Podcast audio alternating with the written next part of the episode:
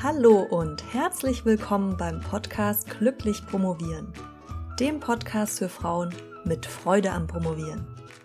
Mein Name ist Dr. Marlies Klamt und ich freue mich, dass du heute dabei bist. Hallo, ich freue mich sehr, dass ich heute ein Interview mit Dr. Steffi Haag präsentieren kann.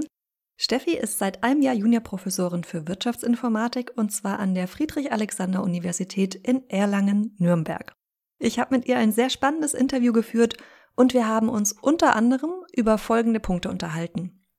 Wie wichtig es ist, dass einem das Feld, in dem man forscht, auch wirklich interessiert, dass die, die Suche danach, nach diesem Feld auch mal länger dauern kann und dass es auch mal sein kann, dass man einige Umwege nehmen muss warum Steffi in der Wirtschaftsinformatik ihr perfektes Forschungsfeld gefunden hat, weshalb sie sich entschieden hat, im BWL zu promovieren, obwohl das jetzt eigentlich was ist, was nicht unbedingt notwendig ist oder was nicht unbedingt ein Fach ist, in dem man ja notgedrungen promovieren müsste. Wie sie selbst über eine Tätigkeit im Ausland und eine Postdoc-Stelle in Deutschland zur Juniorprofessur gekommen ist. Wir sprechen aber auch über Motivationstiefs in der wissenschaftlichen Arbeit, könnte dir vielleicht auch bekannt vorkommen und darüber, wie Steffi damit umgeht, also was ihre persönlichen Motivationstiefs Hacks sind sozusagen. Wir haben auch darüber gesprochen, was passiert, wenn man eine Headhunterin als Mentorin hat, beziehungsweise weshalb ihr eine Mentorin geraten hat, sofort den Unijob zu kündigen und ähm, weshalb Steffi trotzdem dazu rät, sich eine Mentorin zu suchen. Wir unterhalten uns darüber, wie schnell oder langsam es geht, zu einem normalen Job in der Wirtschaft zu kommen, im Gegensatz zu einer Juniorprofessur. Was der Unterschied ist zwischen einer Juniorprofessur und der Arbeit als wissenschaftliche Mitarbeiterin beziehungsweise als Postdoc, also wie sich die Arbeitstage und das Arbeitsumfeld insgesamt unterscheiden. Ob Steffi in ihrer Disziplin zu einer kumulativen Promotion raten würde oder zu einer Monographie und weshalb. Und last but not least, was Steffis Tipps für eine bessere Promotion sind. Ich habe das Interview mit Steffi online geführt, weshalb der Ton punktuell nicht ganz so gut ist, aber ich denke, insgesamt sollte man sie gut verstehen und es sollte das Hörvergnügen nicht trüben. Und ich wünsche dir jetzt ganz viel Spaß mit dem Interview. Ja, liebe Steffi, ganz herzlich willkommen hier beim Podcast Glücklich Promovieren. Ich freue mich sehr, dass du dir heute Zeit genommen hast für dieses Interview und stell dich doch bitte einfach mal kurz vor. Ja, vielen Dank, Marlies, dass ich ähm, heute mit dir hier sprechen darf. Ich bin Steffi Haag, ich bin Juniorprofessorin für Wirtschaftsinformatik an der Universität in Erlangen-Nürnberg und ähm, ja, forsche und lehre da äh, im Bereich Wirtschaftsinformatik oder an der betriebswirtschaftlichen Fakultät und hier im Schwerpunkt Wirtschaftsinformatik und habe hier meinen Fokus auf Themen wie User Experience, Cybersecurity und ja, allgemeine die Theorien und Methoden der Wirtschaftsinformatik. Das hört sich spannend an, auch wenn das Themen sind, von denen ich inhaltlich selbst nichts verstehe. Was mich interessiert ist, du bist ja jetzt Juniorprofessorin seit einem Jahr, ist das richtig? Genau, also ich bin ähm, seit September 2018 ähm, Juniorprofessorin und ähm, genau, was interessiert dich? Mich interessiert da, ob du schon immer wusstest, dass du an der Uni bleiben wirst. Nein, nicht schon immer. Ich ähm, ich bin tatsächlich, ich würde aber auch nicht sagen, dass ich hier reingerutscht bin. Ich habe während meines Studiums, fand ich das immer schon ganz spannend, ähm, ja, wie es als bei den, an der Universität aussieht und äh, wie Mitarbeitende da arbeiten. Habe äh, den einen oder anderen studentischen Hilfsjob angenommen, schon im Bachelor. Ähm, ich habe meinen Bachelor tatsächlich äh, auch in Nürnberg an der FAU studiert, hier im Bereich Wirtschaftswissenschaften und war dann Hilfskraft, studentische Hilfskraft für Statistik im für Statistik und habe hier ähm, hauptsächlich Online-Tutorien geführt. Ich habe quasi ähm, online Aufgaben vorgerechnet und mhm. äh, so eine kleine MOOC-Version, wie es heute auf YouTube gibt, den, den, den, Studierenden damals schon erstellt, vorgefüllt, ich weiß nicht, zehn Jahren vielleicht. Ach, spannend. Ähm, habe dann genau im Master gewechselt, war in Frankfurt und habe hier Finance, Inform in Finance and Information Management studiert und auch hier habe ich dann weil ich eben diese studentische Tätigkeit ganz gut fand, äh, auch wieder Ausschau nach einem Hiwi-Job gehalten, war auch erst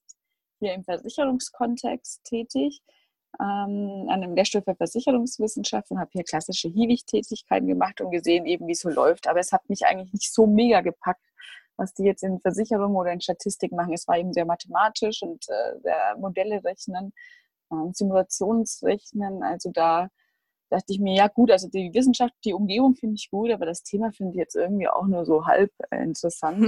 und bin dann relativ, ähm, ja, zufällig hatte ich mich aber eben durch ein Seminar für Wirtschaftsinformatik noch angemeldet und das war dann auch ähm, eigentlich ein ganz, ganz spannendes ähm, Szenario, da ich eben ein anderes Seminar noch hatte, zwei Seminare, obwohl ich nur eins gebraucht habe. Und eigentlich dann hat man, wie man das ja kennt, vielleicht wenn man etwas auch ein bisschen kurzfristiger unterwegs ist, denkt man sich, oh, am Ende wurde alles knapp und ich muss es vielleicht absagen. Aber ich habe dann doch das Seminar da in Wirtschaftsinformatik noch durchgezogen und mich eine Woche in, der, in diese Arbeit gestürzt und ja, mit dem Ergebnis, dass mein Betreuer sehr zufrieden war und mich gefragt hat, ob ich bei ihm promovieren möchte. Ähm, mhm. das, äh, ganz, oder erstmal nee, erst, erstmal die Masterarbeit da schreiben möchte, mit der Aussicht, dass man vielleicht dann auch mal ja, längersichtig äh, da promovieren könnte. Und, dann, und war das dann das erste Mal, dass du auch aktiv über die Promotion nachgedacht hast oder hattest du das vorher schon auf dem Schirm, dass das was ist, was dich interessieren könnte? Ich hatte vorher schon überlegt, dass die Uni eben ganz ein schönes Umfeld wäre oder dass mir das grundsätzlich viel Spaß macht, mich ähm, mit den Themen hier, denen ich uns auseinandersetze, oder eben auch tiefgreifender.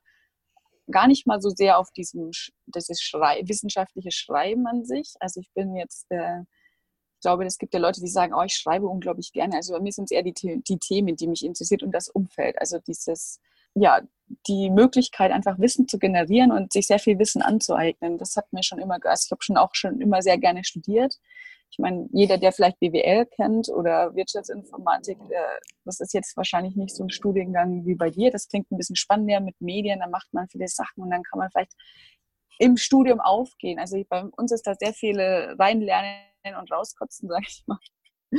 ähm, deswegen habe ich nie gesagt, also ich, ich gehe jetzt super toll auf in meinem Studium, aber ich war einfach grundsätzlich gerne in, an der Uni oder zumindest ähm, habe grundsätzlich gerne studiert, weil ich es sehr genossen habe. Diese Freiheiten, die ich hatte, ich konnte kommen und gehen in die Vorlesung, wann ich wollte und konnte mich auch mit den Themen beschäftigen, wann ich wollte. Ähm, und ich habe eben auch gesehen, wie die Mitarbeitenden arbeiten. Also die hatten ja ihre eigenen Themen, sie hatten sehr viele Freiheiten, Flexibilitäten und habe ein paar Praktika gemacht und da sieht man ja dann auch ganz gut immer, wie so die, die Läden ticken. Also ich war zum Beispiel in der DATEV in Nürnberg. Ähm, das ist ein in der was? Äh, Softwarekonzert bei der Dativ, das ist eine mhm. Softwareentwicklungsfirma in Nürnberg. Ähm, da habe ich ein Praktikum gemacht und das war eigentlich in der Softwareentwicklung, das war ganz spannend. Einerseits aber, sie hatten eben diesen Acht-Stunden-Rhythmus, man musste kommen und stempeln und ich habe einfach gemerkt, dass mich das schon alleine stresst, als ich mir nachgucken musste, ob ich jetzt schon sieben Stunden da bin oder sieben Stunden dreißig, ob ich ob jetzt auch Kein schon gutes Zeichen, Stunden ja. habe, ob ich äh, zu viele ja, Stunden gesammelt habe. Also an sich dieses vorstrukturierte äh, Zeitmanagement war nicht so erfüllend. Und an der Uni hat man einfach wirklich die Möglichkeit, sich mit Themen zu beschäftigen, die einem vielleicht auch selber Spaß machen oder auch tiefgehende, ähm, sich damit auseinanderzusetzen. Und ja, durch den Wirtschaftsinformatik-Fokus habe ich dann auch endlich ein Feld gefunden, was eben nicht nur Simulationen macht, sondern was eben total mich auch inhaltlich super interessiert hat, weil das eben mein, ja, mein Interesse einerseits an Technik, an den Technologien, aber auch vor allem an der Anwendung der Technologien. Und ja, das kam mir eben sehr entgegen. Das fand ich sehr spannend und das finde ich heute noch super an unserer Disziplin, dass es einfach ein sehr dynamisches Feld ist. Ich kann mich immer wieder mit neuen Themen auseinandersetzen, die sich einfach weiterentwickeln und auch die Methoden müssen sich dann entsprechend weiterentwickeln. Also wir haben da einfach ein ganz breites Feld in unserer Disziplin und wenn man genug vom einen hat, kann man dann auch tatsächlich versuchen, ähm, äh, vielleicht woanders zu arbeiten. Also die Themen gehen nicht aus. Ich merke schon, ja, dass du sehr brennst für dein Feld. Das ist gut. Habe ich auch nicht anders erwartet. Hm, ich weiß aber, dass du äh, von durch unserem durch unser Vorgespräch weiß ich, dass du nach der Promotion durchaus auch noch mal eine Phase hattest, wo du überlegt hast, ob du wirklich an der Uni bleiben sollst oder ob du dich vielleicht doch eher in der Wirtschaft siehst. Möchtest du da ein bisschen was dazu erzählen? Genau, ähm, also während die Promotion, das war eigentlich tatsächlich, hatte ich das schon immer gut im Hinterkopf. Also so dann spätestens ab Masterstudium wusste ich, gut, ich will promovieren.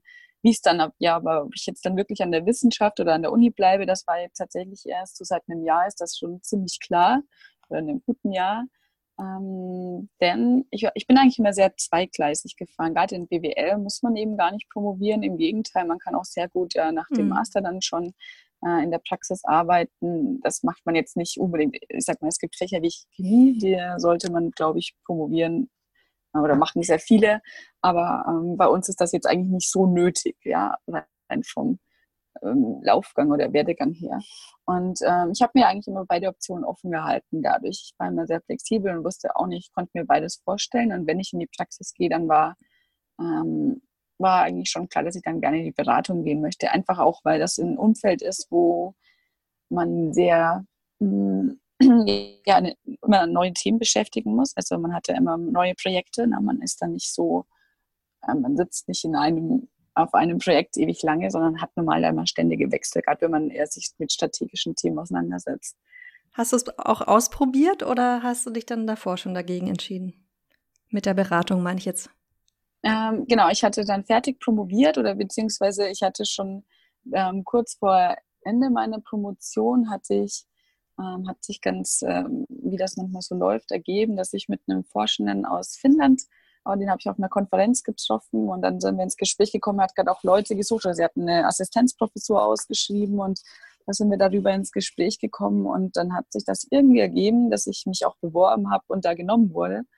Und dann habe ich tatsächlich schon fünf Wochen oder Monate, bevor ich fertig promoviert war, fünf Monate davor, habe ich da schon in Finnland angefangen, habe dann ähm, nebenbei noch fertig promoviert. Ja, da konntest du schon ohne die Promotion anfangen. Genau, also ich habe da als äh, Forschung, äh, Projektforscher angefangen in einem Projekt und dann wäre halt entsprechend dann die Assistenzprofessur losgegangen. Mhm.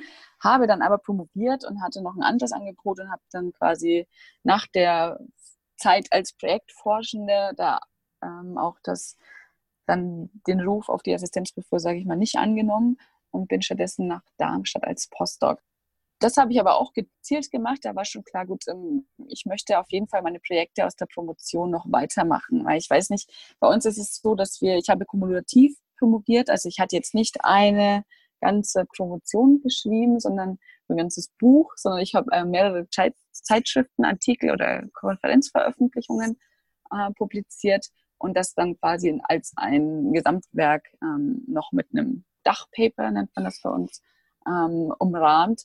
Und das war dann quasi die Promotionsschrift. Da sind aber noch nicht alle Artikel veröffentlicht gewesen. Und gerade die Studie oder das Thema, was mich am längsten beschäftigt hat, war eben dann auch, äh, ist äh, in der ersten Runde von einem A-Plus-Channel gewesen. Dann habe ich mich ähm, ja einfach, weil ich eben ganz gern daran gearbeitet war und die ganze Arbeit nicht umsonst haben wollte, wollte ich das schon noch weitermachen.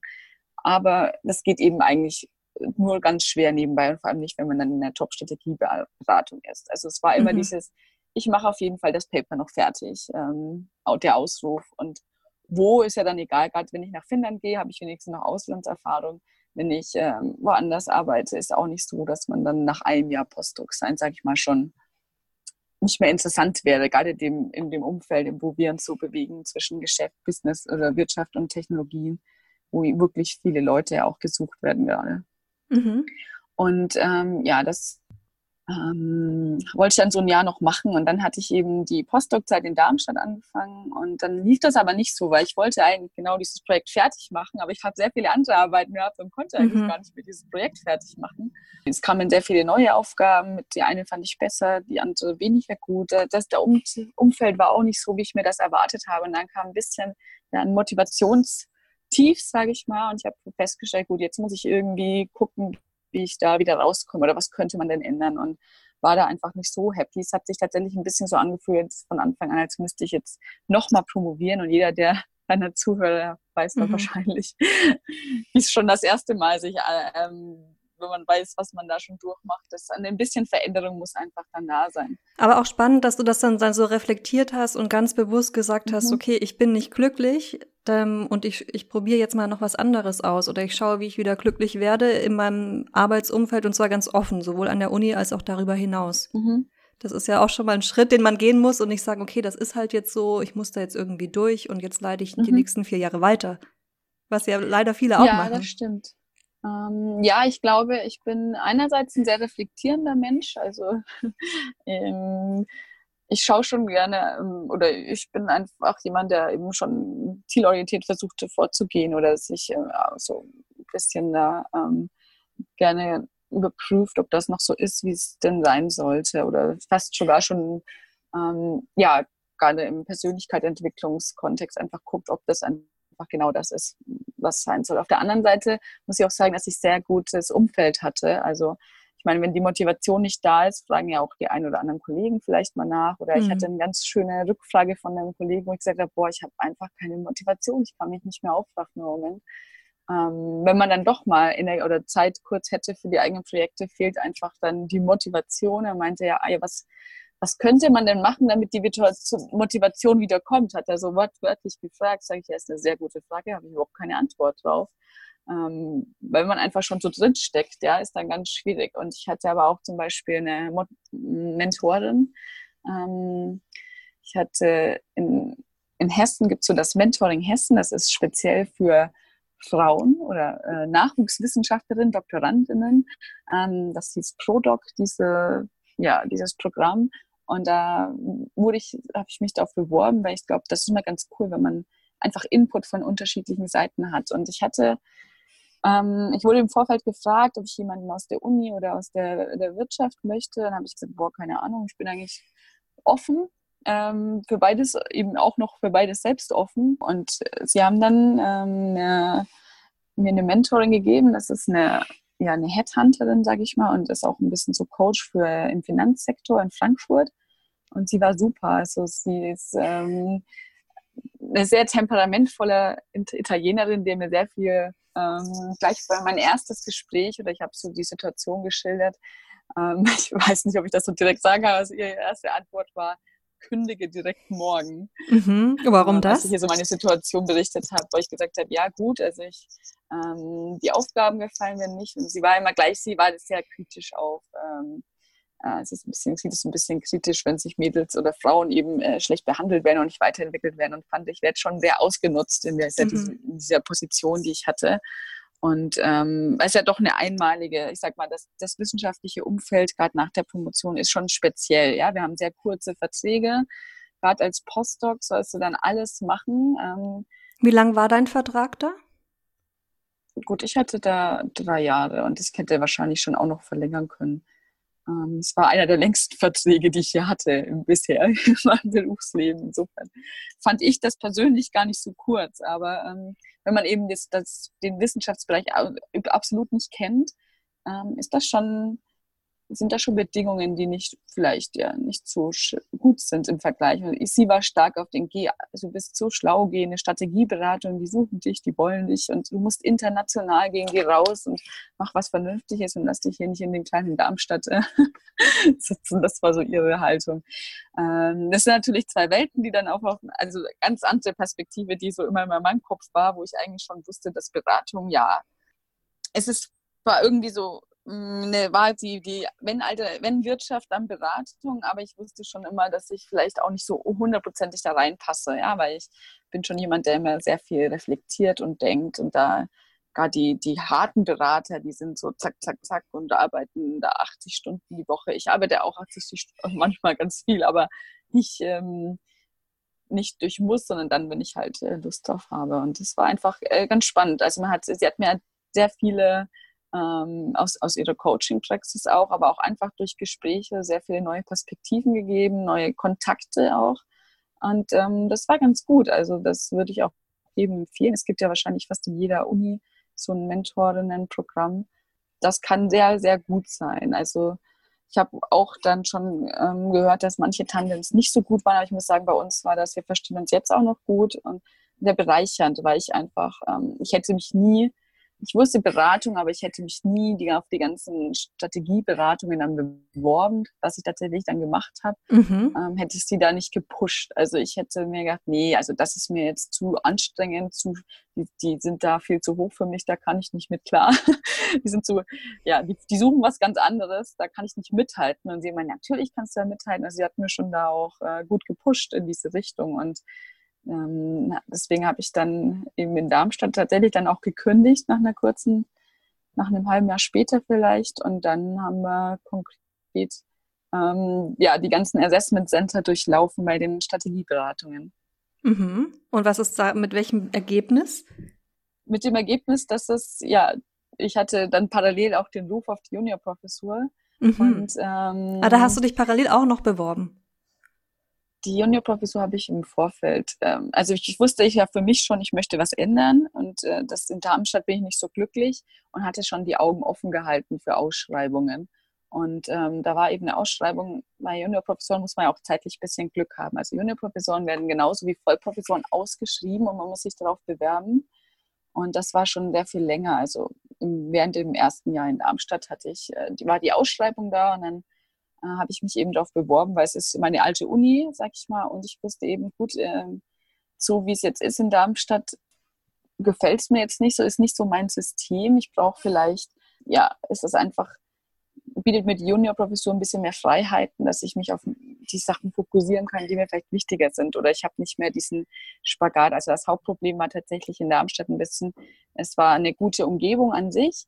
Ähm, wir haben auch da spannende Projekte gemacht. Ich habe aber eben noch neue meine alten Themen mitgebracht und dann hatte ich sehr mhm. viele Themen, auf die ich saß und immer sehr viel mehr neue Themen und ähm, es mag Leute geben, die ganz viele Themen auf einmal bearbeiten möchten, aber ich habe halt schon festgestellt, ich bin da schon begrenzt und ich kann nicht so auf so vielen Themen so tiefgehend arbeiten, wie ich das gerne möchte, ja und ähm, auch äh, mir meine Standards, äh, um meine eigenen persönlichen Standards an mich zu erfüllen, auch ähm, muss. Und deswegen, ja, habe ich mir gedacht, dass die Juniorprofessur vielleicht sehr viele meiner Probleme da ein bisschen lösen könnte. Ähm, oder zumindest eine Alternative war. Also ich hatte mich da auf jeden Fall beworben und das war dann, es zieht sich natürlich dann so eine, also das ist tatsächlich äh, krass, während äh, meine Beratungen in der Praxis, da hast du dich hingeschrieben, eine Woche später äh, haben sie sich schon umgarnt, du hast eine mhm. Einladung mhm. zu einem Assessment Center und zack, ein Vertrag auf den Tisch, weil nach zu, wenn überhaupt zu Gesprächen oder so, war das halt ganz anders. Also ich glaube, die Ausschreibung oder die Bewerbung war im Mai, die Ausschreibung oder Bewerbungsfrist bis Mai oder Ende Mai. Im Oktober hatte ich einen Berufungsvortrag, also habe meine ähm, Forschung vorgestellt, hatte ein paar Lehrthemen oder auch meine allgemeinen Lehrthemen so berichtet und habe mich den Fragen der Kommission gestellt. Und dann hieß es eigentlich, ich kriege im Januar Bescheid. Das hat sich dann aber fast noch fünf Monate verzögert. Also das ganze Prozess hat fast ähm, ein Jahr gedauert, bis ich den Ruf dann angenommen habe im September, also oder angetreten bin, sogar eineinviertel Vierteljahre. Und das ist Standard, ja, weil einfach ähm, das, die, die Verwaltungsprozesse in Universitäten sind schon einfach groß und langsamer. Dazu kommt es eben, dass wie bei einer Vollprofessur ist, dass sie Gutachten von Externen einholen. Und das ist einfach ein Prozess, der wahnsinnig lang dauert. Und allein die, die, wenn man dann eben, ähm, ich habe den, den Ruf, habe ich dann per Post bekommen und hatte dann tatsächlich auch drei Monate Zeit, um das anzunehmen. Also man sieht schon, das sind ganz andere mhm, Dimensionen. Ja. In der Beratung hatte ich zwei Wochen, um Ja oder Nein zu sagen. Und was hast ähm, du gesagt?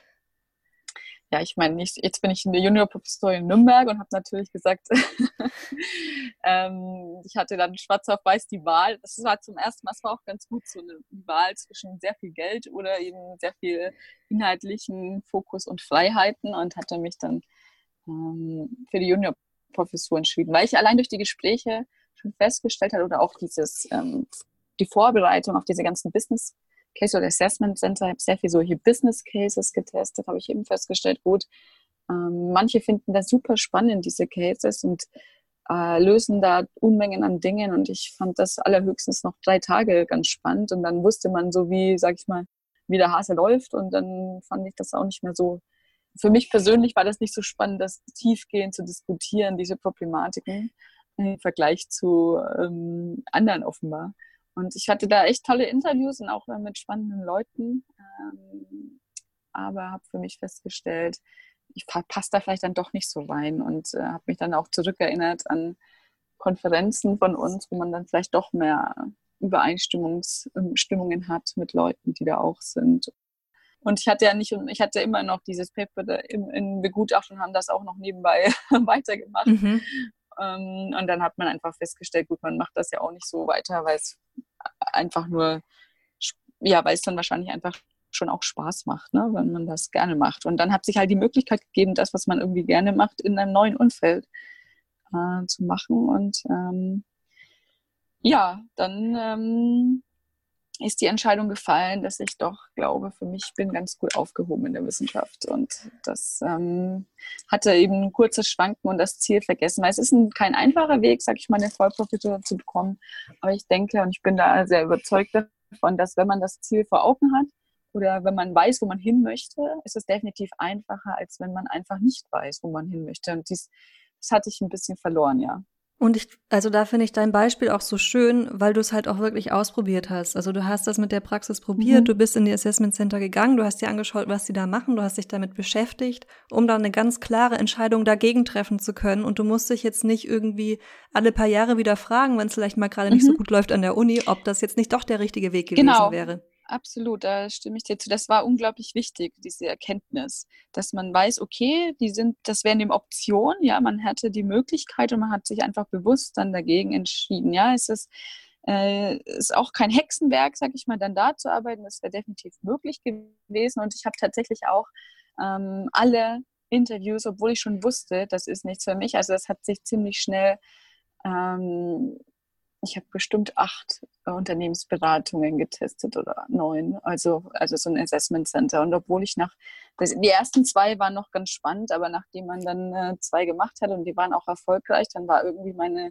Motivation auch nicht mehr so da. Also ich habe nicht mehr gebrannt auf diese äh, Bewerbungen, weil ich für mich schon festgestellt habe, also irgendwie war das jetzt so, also, ja, nicht so, ist es doch irgendwie dann immer das Gleiche und ich habe da, ich konnte da was erzählen zu diesen ganzen Geschäftsfällen, die sie einen fragen oder ich kann das machen, aber ich, ähm, ja, das war reines Reingehen, Abhaken und abends aus so einem Interviewtag rausgehen. Das war ein reines Abhaken. Ich habe mich dabei erwischt, wie ich auf die Uhr mal schauen wollte, weil einfach diese Zeit nicht vorbeiging. Und trotzdem Interviews. hast du es noch sechsmal gemacht? Und ich habe sie alle durchgezogen. Ich bin sogar noch mal nach München zu einer extra gefahren, einfach nur um alle auszuschieben. Nicht, dass doch diese letzte vielleicht doch toller und besser ist, als ich je dachte. Sehr systematisch ja, ich habe auch echt keine Lust mehr gehabt, überhaupt hinzugehen. Und das, das ist ja einfach, man, man kann da auch nicht hingehen, ohne sich nicht vorzubereiten. Also man muss ja schon ein bisschen was vom Unternehmen auch wissen. Und dann hatte ich auch da schon keine Lust mehr. Und dann haben mir einfach gute Freunde gesagt, Steffi, du, ich weiß, wie du tickst, du, du brauchst das, ja, du musst da noch hingehen.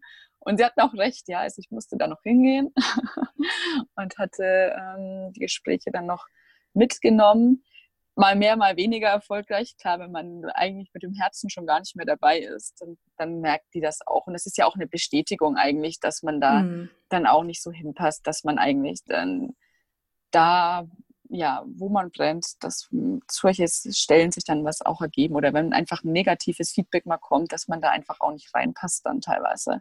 Also es war jetzt auch nicht nur positiv, sag ich mal.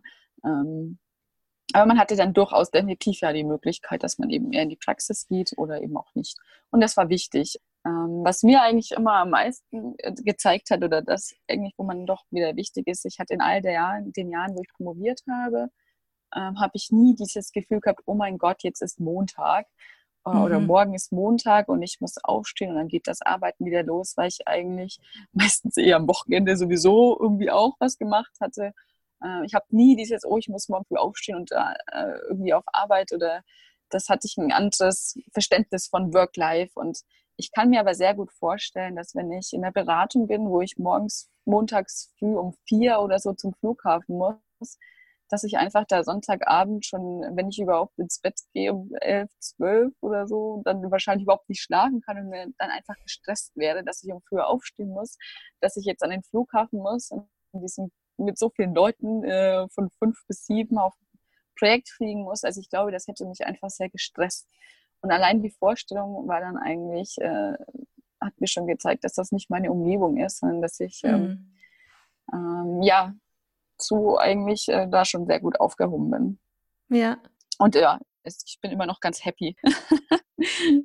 Im Nachgang. Das hatte ich aber vor einem Jahr, hätte ich das auch noch nicht so sagen können, ja. Mhm. Ja gut, da hast du ja erst damit angefangen. Du machst es ja jetzt ein gutes Jahr.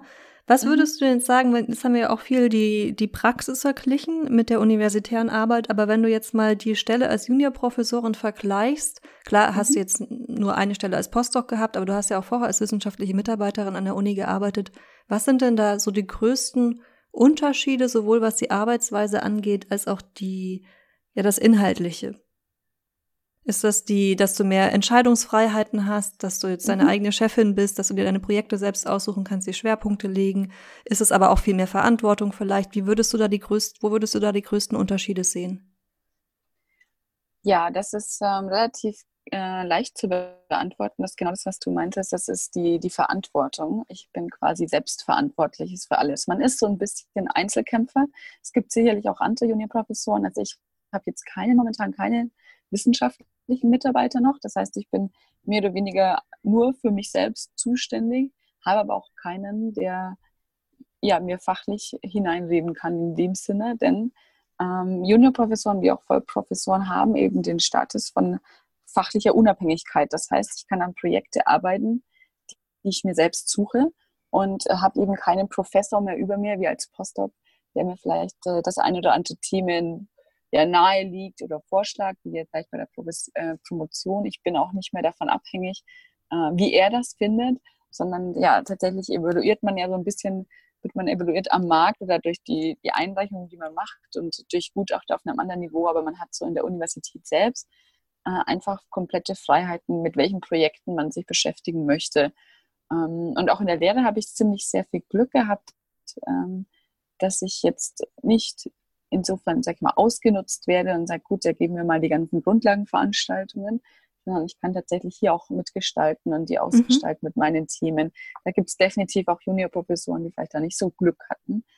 Man ist einfach absolut für alles selbstverantwortlich. Das schließt natürlich aber auch ein, dass man für alles selbstverantwortlich ist und dass man äh, sehr viel administrative Sachen auch äh, machen muss oder ähm, dass man, was man vielleicht als Mitarbeiter, wissenschaftlicher Mitarbeiter noch nicht hatte. Und ja, ich habe tatsächlich so meine, man ist jetzt auch auf einer anderen Ebene, also von meinen Forschungstätigkeiten. Ne? Man ist auf gleicher Ebene mit den Kollegen, die, mit, mit denen man arbeitet.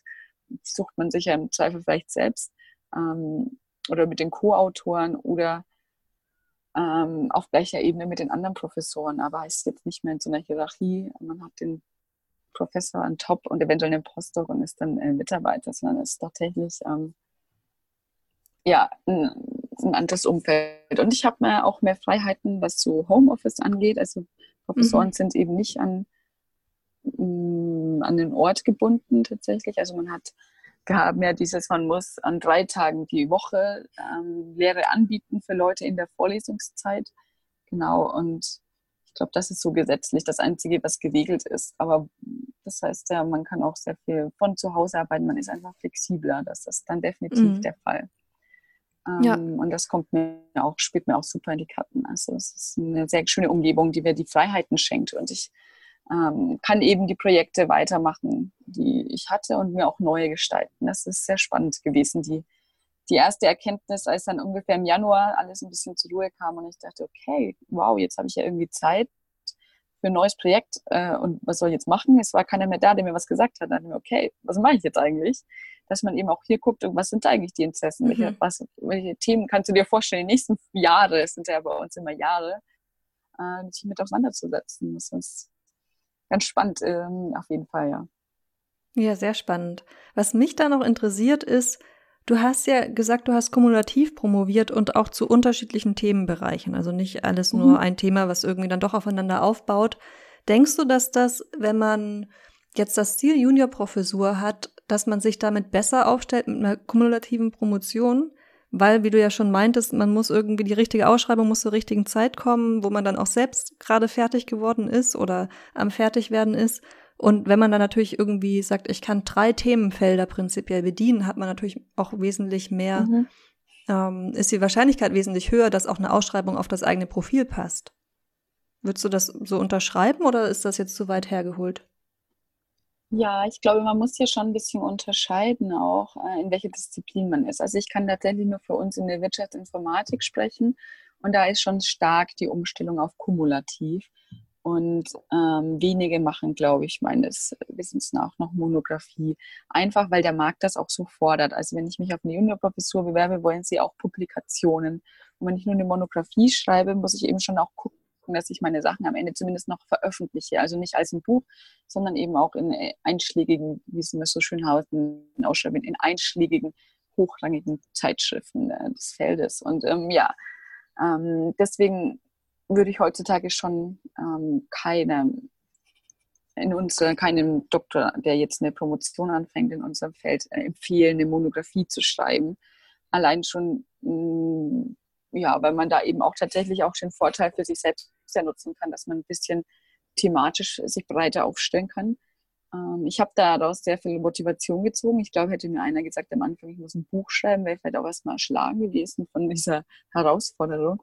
Mhm. Ähm, deswegen ja, es, ein Stück weit kann es natürlich thematisch ähm, die, die, Breite sein, die einen Vorteil gibt, aber ich glaube tatsächlich, dass es eher die, die Möglichkeit ist, dass man schon Publikationen hat und diese mitbringt, ähm, dass das das eigentlich ist, das einen berufungsfähig macht. Ja, genau. Du hast ja recht mit der Bemerkung, dass es abhängig davon ist, in welchem Fach man promoviert, weil da durchaus, ich glaube, die, die Tendenz geht zum Kumulativen, aber es gibt ja immer noch Fächer. Also als ich ja, promoviert habe, war es zum Beispiel bei mir noch gar nicht möglich. Inzwischen haben sie es erlaubt, dort auch kumulativ zu promovieren, aber ich glaube, da ist das gerade auch viel in Bewegung, zu, mit eben mit der Tendenz zum, zur kumulativen Promotion. Aber es gibt auch Fächer, in denen die Monographie halt auch immer noch der Standard ist. Ja. Hast du denn noch einen Rat für alle Hörerinnen, die jetzt gerade noch mitten in der Promotion stecken? Wenn du sagst, okay, wenn ich nochmal promovieren würde, was du jetzt zum Glück nicht musst, dann würde ich das oder jenes anders machen oder das hat bei mir super funktioniert, das möchte ich gerne mit meinen Podcast-Hörerinnen teilen? Mm, das ist eine sehr spannende Frage. Ähm, ja, aber was ich da so feststellen konnte, ist immer A, dass man, ich habe tatsächlich fast ein Jahr von diesen dreieinhalb Jahren ging darauf, um ein Thema zu finden dass viele immer mhm. denken, man muss schon mit einem Thema starten, das man hat und das ist in Stein gemeißelt und das wächst, ist natürlich dann auch abhängig von dem Doktorvater. Aber ich kenne auch für viele, die neu anfangen, ist das wohl immer ein Rat, der irgendwie ein bisschen für Verwirrung sorgt. Aber bei mir hat das tatsächlich fast ein Jahr gedauert. Aber es ist einfach die Grundlage der besten Motivation, wenn ich über was promoviere, wo ich eigentlich nur mache, weil es mein Doktor Sportler möchte und ich überhaupt kein Interesse daran habe, ist einfach schwer, sich ähm, durch solche vier Jahre zu kämpfen. Und wenn ich was mache, was mir Spaß macht, auch wenn es vielleicht ein bisschen länger dauert, ich meine, man hat ja auch, man ist ja nicht in diesem Fach, sondern in dieser Disziplin, man muss ja erstmal reinkommen, dann definitiv auch ausprobieren. Also das ist eben auch wieder der Vorteil der kumulativen Quiz. Ich habe eben in dem Projekt äh, gearbeitet und habe da auch schon ein paar Publikationen dann einfach gemacht, damit man so in diesen Forschungsprozess kommt, aber auf was dann letztendlich das Thema meiner Promotion ist. Das hat fast ein Jahr gedauert, ähm, wo ich dann gedacht habe, wow, das mhm. ist echt spannend, das möchte ich machen. Und ich glaube, dass man einfach diesen Themen, den, den Prozess der Themenauswahl nicht übers Bein brechen sollte und sich auch durchaus die Zeit gönnen und einfach sehr viel lesen. Lesen, lesen, lesen, lesen. Das ist auch was, was ich finde, dass heutzutage bei Promotionen hm, oder sehr oft äh, was heißt auch unterschätzt oder vielleicht auch herunterfällt, dass man einfach der Zeit braucht, um in ein Team zu kommen und ähm, ja. sich die Zeit dafür auch nimmt. Also das ist durchaus normal, dass man einfach so lange braucht, um auf ein Thema zu kommen. Und dann, das würde ich schon sagen, weil auch das der zweite Tipp vielleicht oder die zweite, ähm, dass es völlig auch normal ist, dass man mal ein Motivationstief hat. Also bei mir kam der so nach zwei Jahren, dass ich eigentlich keine Lust mehr hatte und dann muss man halt sich mal wieder irgendwie aufraffen. Und das macht man einfacher mit einem Thema, sag ich mal, das einem nahe liegt. Ähm, es kann ja nicht immer nur super sein in vier Jahren Promotionsarbeit. Stimme ich dir absolut zu mit dem Thema. Ist auch tatsächlich in, in Studien so rausgekommen, dass die Promotion öfter abgebrochen wird, wenn man sich okay. sein Thema nicht mhm. selbst ausgesucht hat. Ja, also denke ich auch, dass das, wenn man die Möglichkeit hat, ist ja nicht immer so, aber sich das Thema selbst auszusuchen und wie du richtig sagst, sich dafür auch die mhm. Zeit zu nehmen und sich nicht, ähm, nicht direkt zu stressen, sehr wichtiger Hinweis. Vielen Dank für diesen Rat, Steffi, und für das Interview. Ich glaube, dass das wirklich sehr, sehr spannend war für meine Hörerinnen, gerade die, die überlegen, an der Uni zu bleiben, aber vielleicht auch die, mit, die mit dem Gedanken spielen, das nicht zu tun, weil mhm. darüber haben wir ja, ja auch also in jedem gesprochen. Fall würde ich äh, das der nächste Tipp, äh, ich würde auch wieder so machen und einfach alles ausprobieren, weil dann hat man einfach Klarheit für sich selbst, ja. Ich denke, das ist ein schönes Ende. Ich bedanke mich ganz herzlich bei dir, dass du dir die Zeit genommen hast und ja, ähm, vielen Dank für das Interview, liebe Dankeschön, Steffi. liebe Malis. Es war hoffentlich ähm, auch für die Zuhörenden sehr informativ ähm, und es war mir eine Freude. Dankeschön. Sehr gerne, danke dir. Ja, ich hoffe, dass du viel aus dem Interview mitnehmen konntest. Ich werde gar nicht mehr viel sagen, weil es sowieso schon eine sehr lange Episode geworden ist.